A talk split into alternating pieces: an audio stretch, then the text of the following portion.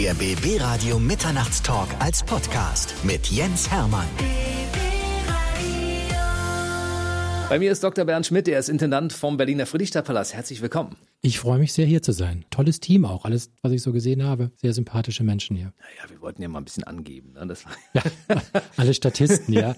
Aber nee, aber die Statisten, die ich gesehen habe, sahen super aus. Die sind gut ja. äh, extra nee, eingekauft. Sehr sympathisch. Ja? Um die Zeit hier Leute herzukriegen, das ist auch nicht so einfach. Ja, stimmt. Ein paar Schreibtische sind leer, aber trotzdem, was man so sieht hier, ist alles gut. Ja, wenn man in den Friedrichstadtpalast kommt, äh, ist man ja auch immer sehr beeindruckt, wenn man um die Ecke kommt und das wollten wir einfach auch erreichen hier. Um die Zeit aber auch leer. Guck mal an.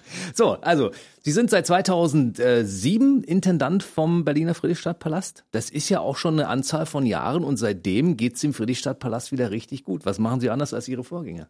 Also als ich kam, ich hatte nicht besonders viel Zeit, ja, weil das ging uns wirklich schlecht. Und ich habe mir überlegt, wann war die Hochzeit der Revue? Und das war ja eigentlich in den 1920er Jahren. Und ähm, wie war damals Revue? Sie war damals sehr, sehr modern. Sie war wirklich, ähm, was man so englisch State of the Art nennt, also das Beste vom Besten und äh, modisch, technisch, musikalisch.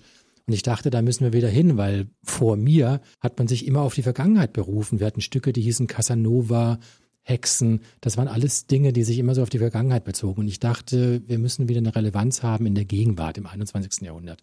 Und seit ich da bin, machen wir sehr konsequent total moderne Shows mit ganz modernen Couturiers, äh, Modeschöpfern, die wirklich äh, zu den Besten der Besten gehören. Äh, die Musik ist modern, der Sound ist modern, das Lichtkonzept ist modern. Das spricht eben jüngere Menschen an, eben aber auch die älteren, ja, weil auch ältere Menschen ja auch mit der Zeit gehen. Und insofern ist uns gelungen, dass auch 70-jährige, 80-jährige Gäste nicht abspringen, sondern auch immer noch sagen, es ist ihr Friedrichstadtpalast, aber eben auch Jüngere es nicht uncool finden, zu uns zu kommen. Also ich reihe mich damit ein. Also ich bin gerne im Friedrichstadtpalast und schaue mir die verschiedenen Shows an. Wie war das damals? Können Sie sich noch erinnern, was Sie gefühlt haben, als jemand gesagt hat, der Friedrichstadtpalast in Berlin wäre zu haben? Und das ist, glaube ich, äh, sind sehr, sehr große Schuhe, die, die da vor dir stehen. Möchtest du das machen? Ja, ich weiß noch, dass äh, der damalige Kulturstaatssekretär André Schmitz mich angerufen hat. War, damals war ich hier in Stuttgart. Ich war Geschäftsführer für die beiden Musicaltheater in Stuttgart. Und ähm, da habe ich schon auch mal Luft geholt am Telefon, wie er dran war. Und äh, das Haus hat ja eine Tradition, die zurückgeht bis zum großen Max Reinhardt. Ja, mhm. der groß, das große Theatergenie österreichischer Jude, dem ja auch das deutsche Theater hat er dann äh, geleitet. Er hat aber auch die ähm, Kurfürstendamm, die Komödie geleitet und ähm, ist mit dem großen Schauspielhaus Gründer gewesen der Geschichte, der Bühnengeschichte des Friedrichstadtpalastes äh, 1919. Also wir haben jetzt genau 100-jähriges äh, Bühnenjubiläum in diesem Jahr und äh, das äh, sind schon Riesenschuhe. Und äh, damals habe ich mir gedacht, ich habe noch nie im Leben eine Revue gemacht, ja. Und äh, dachte, wenn ich jetzt damit an die Wand fahre, dann schaffe ich es ja wirklich auf alle nationalen Titelseiten Westdeutscher ruiniert den, die große ostdeutsche Institution Friedrichstadtpalast. Aber es war natürlich schon, äh, ich habe nicht lange gebraucht, um zu überlegen, ob ich es machen möchte oder nicht, weil es ist eine Ehre, die einem wirklich nicht oft äh, entgegenkommt. Und naja, es ist ja alles gut gegangen, aber es war schon ein Höllenritt. Kann ich mir gut vorstellen. Und dann ist es ja, also ich glaube, ein Schritt vom, vom, von diesem Anruf bis zur ersten Besichtigung und zu gucken, welches Material habe ich überhaupt zur Verfügung, kann ich damit überhaupt arbeiten oder muss ich das jetzt alles von rechts auf links krempeln? Es ging übrigens wahnsinnig schnell. Ja. Der André Schmitz, der ja Kulturstaatssekretär damals war, der Kultursenator war Klaus Wowereit äh, zu der Zeit vor zwölf Jahren und sagte mal auch öffentlich, das waren die schnellsten Vertragsverhandlungen des Landes Berlin, weil er hat mich, glaube ich, am 1. oder 2. Oktober angerufen und am 1. November habe ich angefangen, also 30 Tage später. Aber es war auch so eine Zeit, wo es wirklich brannte. Die Gäste liefen weg. Die Schlagzeilen damals waren auch äh, Friedrichstadtpalast äh, vor dem Aus, das Publikum verkreist. Ähm, hat die Revue eigentlich noch eine Relevanz oder ist das so eine Kunstform, äh, die kein Mensch mehr braucht, die halt eben ihre Zeit hinter sich hat. Da ging es schon um die Existenz des Hauses als Revue-Theater. Und ähm, ich kam am 1. November 2007 und Anfang Oktober 2008 hatten wir schon die neue Show auf der Bühne, die dann auch der Durchbruch war ins neue Zeitalter. Und das sind auch Zeiten, die heute unvorstellbar sind. Ja, ich brauche heute zwei Jahre für eine neue Show und damals hatten wir irgendwie so acht, neun Monate. Ja, alles gut gegangen. Also teilweise glaube ich es nicht, aber ich freue mich auch jeden Tag drüber. Und Key war damals auch schon so ein Achtungserfolg, wo die Leute gesagt haben, guck mal, da ist jemand, der es kann. Ja, und es war halt auch das Ding, dass es sich auch wirklich modern und anders und frisch angefühlt hat, ja, weil als ich kam, war schon eine Show oder eine Revue auf, auf dem Tisch, die hieß in 80 Tagen um die Welt. Und ich habe mir damals gedacht, oh Gott, ja, wenn ich mit 80 Tagen um die Welt als meine erste Produktion rauskomme, dann ist es doch wieder das Gleiche wie Hexen und Casanova. Es ist mhm. wieder ein totaler Blick zurück, ja. Und ich habe gesagt, ich möchte doch im Heute ankommen. Und dann war das gar nicht so leicht, also 80 Tage um die Welt, was schon sehr weit gediehen war, von der Schiene zu nehmen, was Neues draufzunehmen. Ich, der ich null Revue-Erfahrung hatte, ja. Aber ich habe eben ein tolles Team vorgefunden aus Leuten mit einer großen Ostvergangenheit, Jürgen Nass, Roland Welke, und habe sehr schnell in den Gesprächen mit den beiden gemerkt, dass das tolle Typen, tolle kreative Köpfe sind und dass ich mich traue und äh, mit den beiden das zu machen und das haben wir gemacht und äh, das war der Durchbruch. Und da haben alle gemerkt, dass Revue eine Zukunft hat, wenn sie gut gemacht ist. Ja, wenn, wenn ich schöne Zutaten reinpacke, kommt was Schönes bei raus und dann hat es auch eine Berechtigung. Ich kann mich erinnern, es gab damals auch Schlagzeilen auf der Zeitung, endlich geht's wieder los. Der Durchbruch ist geschafft oder sowas in der Art, ja? ja, ja. Also die haben das auch alle sofort erkannt. Da ist jemand, der hat neue Ideen und Visionen, der setzt sie auch um. Ja, und es war, die Premiere war, glaube ich, am 2. Oktober und Anfang September gab es nochmal die Riesenschlagzeilen Friedrichstadtpalast vor dem Aus, weil dann eine große Finanzlücke in die Zeitungen kam. Und das waren wirklich Schlagzeilen, die haben überhaupt nicht geholfen. Ja, so eine Woche, einen Monat vor der Premiere. Aber diese Finanzlücke hatten wir schon 10, 12 Monate vorher angemeldet. Leider ging es erst in die Presse ein Jahr später. Dann sahen wir auch ein bisschen doof aus, als ob wir zu blöd gewesen wären, das vorauszusehen. Hatten wir aber vorausgesehen. Naja, auf jeden Fall, es war, die Umstände waren schlecht, aber umso größer, vielleicht im Nachhinein, umso größer war auch dann die Erleichterung, ja, dass die Leute gesehen haben, ja, es geht weiter. Und mir haben auch äh, Politikerinnen und Politiker gesagt, es war damals schon so eine Zeit, wo man sich gedacht hatte, wenn jetzt Key nicht Erfolg gehabt hätte, hätte es auch wirklich sein können, dass der Friedrichstadtpalast in der jetzigen Form vielleicht äh, es nicht überlebt hätte. Ja, und mhm. das ist wenn man es sich heute anguckt, 2019, eigentlich ein Wahnsinn, ja, dass dieses Haus mit dieser Geschichte das größte, renommierteste, schönste, prächtigste Unterhaltungstheater der DDR, aber eben auch mit der Geschichte vorher, 1919 von Max Reinhardt, ja, zwischendurch ein Nazi-Theater als Theater des Volkes, aber eben seit 1947 Friedrichstadtpalast. Es wäre ein Wahnsinn, wenn dieses Haus es nicht mehr geben würde, ja, weil es ist eben nicht nur etwas, was wichtig ist, in Anführungszeichen, für die Ostdeutschen. Es ist mittlerweile eine gesamtdeutsche Institution, auf die die Ostdeutschen zu Recht stolz sein können, weil es ist in der DDR erhalten worden, diese Kunstform, was in der Bundesrepublik Deutschland nicht der Fall war. Da ist Revue so ein bisschen was Schmieriges geworden. Da gab es Bahnhofsrevuen, es gab so eine Zeitung, neue Revue, da waren so Schmuddelblättchen eigentlich. Mhm. Die Kunstform ist in der DDR am Leben gehalten worden. Ja, und äh, das ist auch ein Verdienst. Aber es ist mittlerweile eben, ich glaube, wenn Gäste aus München kommen oder aus Hamburg, wir werden mittlerweile als eine Berliner Institution wahrgenommen und das freut mich wirklich total, weil wir sind wirklich auch eine Perle im Kulturprogramm Berlins. Wie oft sagen Leute Danke zu Ihnen, dass Sie das gemacht haben? Ach, ähm, ich bin ja gar nicht so der Typ, der so auf, auf Danke steht, da bin ich immer ein bisschen verlegen. Ja? Also ich bin so ein bisschen, ich kann mit Kritik, glaube ich, besser umgehen als mit, als mit Lob, ähm, weil auch Lob immer so satt macht. Aber ähm, es ist schon so, äh, dass ich merke, dass die Leute froh sind, dass es gelungen ist. Ja, aber es ist ja auch nicht nur mein Verdienst, weil der Friedrichstadtpalast war so eine starke Marke. Das ist ja nicht so, dass jetzt hier ein Bernd Schmidt kommt und äh, jetzt mal alles schön macht.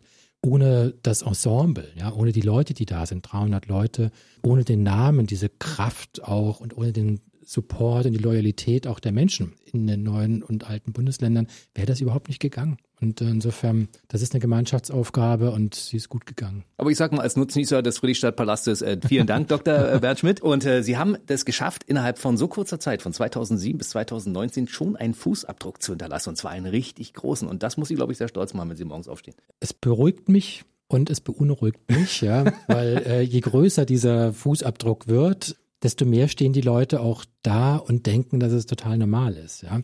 Weil äh, sie natürlich denken, ja, jede Show wird erfolgreicher als der Vorgänger. Das ist auch bei der siebten, achten und neunten so.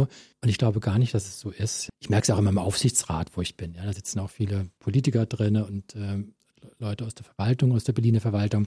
Und da ist immer, ja, ja, Herr Schmidt, weil ich dann immer sage, wir müssen vorsichtig sein beim nächsten Mal, wir dürfen uns nicht immer so in den Himmel planen. Ja, ja, Herr Schmidt, das sagen Sie doch jedes Mal, Sie machen das schon. Und da merke ich so, hm, es ist nicht Gott gegeben, ja, also oder von irgendwas gegeben, äh, dass wir jedes Mal besser sind. Aber im Moment sehen wir es natürlich. Aber ja, toi, toi, toi, dass es so bleibt. Die jetzige Show, Vivid, läuft ja auch wieder sensationell. Ja, auch da bin ich wirklich, wirklich dankbar, wenn ich morgens aufstehe, ja. Hm? Ich kann nur sagen, also ich saß drin und es ist so der, der Eindruck, den man hat, man hat nicht genug Augen und Ohren, um die Dinge, die auf einer Bühne passieren, gleichzeitig passieren, auch wahrzunehmen. Ich glaube, man muss ja. das zwei, drei, fünf Mal sehen, bevor man das alles erfasst hat. Und ich glaube, dann wird es auch noch nicht möglich sein. Kann das, das höre ich und die Vertriebsabteilung sehr gerne. Das ist wirklich so. Es ist, er hat mich nicht dafür bezahlt. Ich sage das Nein, wirklich, weil, ich, weil ich so erlebt habe. Ja. Wir gucken mal ein bisschen zurück, weil die, die Shows, äh, die im Friedrichstadtpalast so gelaufen sind, also an die man sich erinnert, zum Beispiel, Ima war nach der Key die zweite Show, ne? Dann kam Berlin erleuchtet, Show Me, Up the Wild, hat die New York Times darüber geschrieben und ab da war, glaube ich, das war so der Ritterschlag. Und ab da ging es ja steil bergauf, ne? Ja, ich finde es großartig, dass etwa 40 Prozent unserer Gäste Berlinerinnen und Berliner sind und auch aus dem Umfeld von Brandenburg kommen. Ich finde es sehr, sehr wichtig, dass der Palast verankert ist in der Region. Hm. Wenn ich ins Moulin Rouge gehe, nach Paris, ich glaube, die einzigen Pariser da drinnen sind die Gardobiere und die Toilettenfrau und vielleicht noch der Kartenabreise. Der Rest sind äh, Russen, Chinesen, Japaner, Deutsche und äh, kaum Franzosen. Und ich finde es wichtig, dass wir hier verankert sind. Aber mir war es eben auch immer wichtig, dass wir ein internationales Publikum anziehen. Und da war natürlich so Ritterschläge in der New York Times natürlich extrem wertvoll. Ja, wenn die New York Times sagt, das ist ein Must-See, also etwas, was du unbedingt sehen musst, wenn du zu Besuch in Berlin bist. Also äh, wertvoller geht's kaum, ja. Und ähm, ja, und das hat uns sehr, sehr, sehr geholfen. Ich glaube, wenn Sie sich Leute holen, die die Shows dann machen, also Jean-Paul Gaultier zum Beispiel, der die Kostüme gemacht hat, oder der Hutmacher der Queen. Philip Tracy. Philip Tracy. Also wenn man jetzt mittlerweile sagt, wenn man irgendwo anruft, ich komme vom Friedrichstadtpalast Berlin, dann ist es nicht mehr so, dass die Leute gesagt haben, von wo kommst du? Ja. Sondern es ist mehr so ein Name, wo alle sagen, oh, für die würde ich auch gerne mal arbeiten. Es ist wirklich so. Das ist natürlich ähm, ja wie so ein Dominostein. Wir haben ja mit Christian äh, Lacroix angefangen, dann äh, Mügler, dann Gauthier, jetzt Philipp Tracy und das sind wirklich Namen. Äh, Tracy, den kennt man jetzt zwar, ich würde jetzt mal sagen von den von den Hörern. BB Radio kennen vielleicht äh, fünf Prozent. Also er ist ja nicht so ein, so ein Haushaltsname, wo ich sage, äh, okay, den kennt jeder, ja. Aber er ist der beste Hutmacher der Welt. In England oder in UK kennt ihn wirklich jeder. Das ist natürlich auch eine Hutnation, mhm. Royals und so weiter, ja. Da kennt ihn wirklich jeder. Aber er ist der beste Hutmacher der Welt. Und wenn man jetzt bei uns auf die Bühne guckt und auch sieht, was er jetzt da an Hüten hat, ja, das ist so zauberhaft, so umwerfend, ja. Das glaube ich halt viele, wie Sie ja vorhin sagten, man weiß gar nicht genau, wo man hingucken soll. Und wenn ich hingucke, sehe ich, dass es etwas Einzigartiges ist, was wirklich nur so ein verrücktes Genie wie dieser Hutmacher, der morgens mit Hüten aufwacht und abends mit Hüten ins Bett geht, der macht solche verrückten Sachen, auf die wir nie kämen. Und das merkt man dieser Show an, dass es einfach wunderschön ist. Ja. Also wenn viele auch den Namen Philip Tracy nicht kennen, die Hüte kennen alle. Also wenn man irgendwann was von den Royals gesehen hat aus England, die Hüte der Queen in allen Farben, die sind von ja. ihm, definitiv. Meghan Markle, der erste Auftritt, den sie hatte ähm, zum braunen Hut, als sie zu der Queen äh, kam, war von ihm auf den Hochzeiten alles wirklich auf Royal Escort, das Pferderennen. Also wirklich, wer sich das leisten kann. Teilweise kosten die Hüte auch ein Vermögen, ja, wie so ein Mittelklassewagen. Die kosten manchmal 30, 50.000 Euro, solche Hüte, ja. Ähm, wer sich das leisten kann, ist ja auch nicht so, dass sich jeder, ich kann es mir auch nicht leisten, dass sich das jeder leisten kann, aber er macht verrückte Sachen, ja. Und Hüte, die wir da haben, er hat an manchen Sachen das sind gebogene Federn, die werden eingespannt, werden dann gebogen, mehrere Wochen müssen die so sein, dann werden die rasiert, sie werden eingefärbt, es werden Swarovski-Steine auf die Federn genäht. Das sind Prozesse, also manche Hüte, die wir haben, da hat er drei Monate dran gearbeitet, ja. Aber dann sehe ich es eben auch. Ich stehe davor und sehe, so einen Hut kriege ich nicht alle Tage zu sehen, sondern vielleicht will ich nur einmal im Leben, ja. Und das ist das Besondere. Wer diese Hüte mal sehen möchte, schaut sich Vivid Grand Show an. Was ich auch toll finde, das ist die aktuelle Show übrigens. Können wir vielleicht ja. nochmal sagen an der Stelle. Die läuft noch bis 2020. Genau, bis Sommer nächsten Jahres. Ne? Genau. Mhm. Ja. Aber es gibt parallel auch immer Shows für Kinder. Für, also nicht für Kinder, sondern mittlerweile ist es ja für Jugendliche. Young also ja, Shows. Genau, Young Show, richtig. Wir wollen Kinder, also schon ab Kita-Alter, fünf Jahre, wenn wir sind alte Kinder, Sie auch, ich ja. auch, ja, ähm, wir sind unser Leben lang Kinder, aber so ab elf, zwölf Jahren möchte man nicht mehr Kind genannt werden, ja, da sagt man, ich bin kein Kind mehr, möchte keine Kinderbücher, keine Kinderfilme, auch keine Kindershow und deswegen sagen wir jetzt Young Show dazu. Und die laufen bei uns ja immer November bis Januar. Da kommen 80.000 Kinder innerhalb von drei Monaten zu uns, ja. Und das ist wirklich verrückt, da drinnen zu sein. 2000, also 1900 passen bei uns rein, 1900 Kinder im Alter zwischen fünf und zwölf Jahren, die total begeistert sind, auch teilweise mucksmäuschen still sind und gucken, was auf der Bühne passiert. Ja, nicht abgelenkt sind, nicht auf ihre Handys gucken, sondern wirklich das verfolgen, weil auf der Bühne auch ihresgleichen steht. Da stehen nämlich auch Kinder und Jugendliche. Ja, zwischen- keine erwachsenen Schauspieler, ne? Genau. Das Motto war schon immer Kinderspielen für Kinder, ja. Aber ich habe dann das jetzt, glaube ich, jetzt vor acht Jahren oder sowas mal wirklich ernst genommen. Und bis vor acht Jahren hatten wir halt auch noch, da hatten wir Profi-Schauspielerinnen und Schauspieler und die Kinder waren so eine süße äh, Staffage oder Dekoration außenrum, ja. Dann haben dann Kürbisse gespielt oder Kakteen oder irgendwas kam dann immer rein, haben so rumgewuselt, aber die Hauptarbeit haben die professionellen Hauptdarsteller gemacht. Und seit acht Jahren haben wir jetzt gesagt, nein, wir trauen unserem jungen Ensemble das zu, dass sie auch die Hauptrollen wegschleppen. Und das ist wirklich eine Riesenverantwortung, ja, weil so eine Hauptrolle, wenn die schlecht gespielt ist, dann, dann kippelt so ein ganzes Stück, ja. Aber wir haben das versucht und die Kinder und Jugendlichen haben das äh, bravourös gemacht und seitdem machen wir jetzt wirklich jede neue Kindershow, keine Erwachsene mehr auf der Bühne. Mittlerweile haben wir sogar die Artisten aus der äh, Artistenschule, der Berliner Artistenschule, Hm. Uns junge Artistinnen und Artistinnen, die noch in der Ausbildung sind. Und die machen das. Und das ist für ein Kind, was im Zuschauerraum sitzt, unglaublich beeindruckend, für ein achtjähriges Kind auf die Bühne zu gucken und dann da Schauspielerinnen und Schauspieler und äh, Menschen zu sehen, die etwa in seinem Alter sind. Ja, das ist total beeindruckend und für viele auch, glaube ich, eine, eine Motivation und eine Anregung, also was man auch leisten kann in dem Alter. Und deswegen ja, wir sind auch immer super besucht, fast immer ausverkauft, ja, ohne jetzt Werbung zu machen, aber es ist, empfiehlt sich immer rechtzeitig zu buchen, weil wir oft auch Kartenwünsche ab gar nicht erfüllen können. Das neue Stück heißt Im Labyrinth der Bücher, geht im November 2019 los. Und es ist oftmals so, dass Kinder mit ihren Eltern rauskommen und sagen, Mami, das möchte ich auch. Und Ja. insofern hat das ja auch eine positive Wirkung. Wie Sie Natürlich. schon gesagt haben, ja, also wenn Kinder sagen, okay, ich traue mir das zu oder ich würde es mal probieren zumindest, Ja. das zu machen, was die da machen, das gefällt mir gut, dann ist das ja für die Entwicklung des Kindes auch nicht das Schlechteste. Absolut. Also ich meine, es gibt ja auch Kinderopern oder sowas, ja, aber wenn natürlich dann so ein 140 Kilo Pavarotti auf der Bühne steht und singt, ist das für Kinder sicherlich auch äh, eine tolle Offenbarung. Aber es ist natürlich nichts, was sie jetzt äh, spontan imitieren wollen, weil sie genauso wissen, äh, wie ich so groß und so breit bin. Das dauert noch ein bisschen, aber bei uns auf der Bühne sehen sie eben Achtjährige, Zwölfjährige, 14-Jährige, 16-Jährige. Und da können sie sich wirklich reinversetzen. Oh, toll, wie der spielt, toll, was der macht und so. Und das möchte ich auch. Und das ist, glaube ich, ja, sehr inspirierend. Ja. Und wir haben ja Kinder aus allen, aus allen Vierteln, ja. Also kommen wir auch aus Kreuzberg, Neukölln und so weiter, also auch aus Andere Nationen, ne? anderen, andere Nationen, aber auch teilweise eben auch Familien, was man so sagt, bildungsfern, ja, wo jetzt, ähm, weiß nicht, wie es bei Ihren Eltern war, meine Eltern haben noch versucht, mit mir in Museen und ins Theater zu gehen. Absolut, ja. ja. Das sind, das sind so Dinge, die sind heute nicht mehr, muss man nicht mehr voraussetzen. Also teilweise gibt es jetzt Eltern, deren Eltern schon mit den damaligen Kindern nicht ins Theater gegangen sind. Deswegen ist das so eine Tradition, die gar nicht mehr so fortgeführt wird. Ja.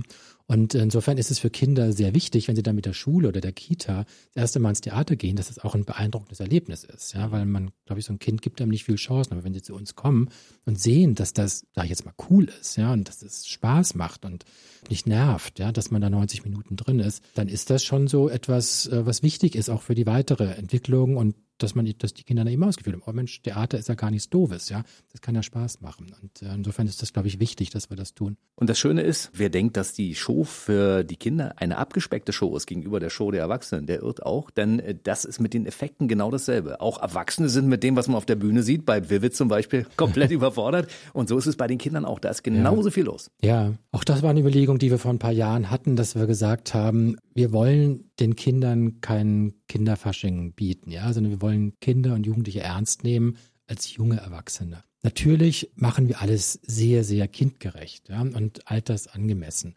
Aber wir wollen die Kinder nicht in billige Kostüme stecken, weil die Tickets sind deutlich günstiger als für die Erwachsenen-Shows. Aber wir wollen es deswegen nicht sagen, wir sparen an den Kostümen großartig. Oder natürlich haben wir da keine Philip Tracy Kopfputze. Aber trotzdem, die Kostüme sind bis ins Detail aufwendig und wunderschön und nicht billig. Das Bühnenbild nutzen wir teilweise von der großen Show. Äh, Früher hatten wir eigene Bühnenbilder gemacht, aber die können nicht so teuer sein, weil eine Kindershow oder eine Young Show drei Monate läuft, die große läuft zwei Jahre.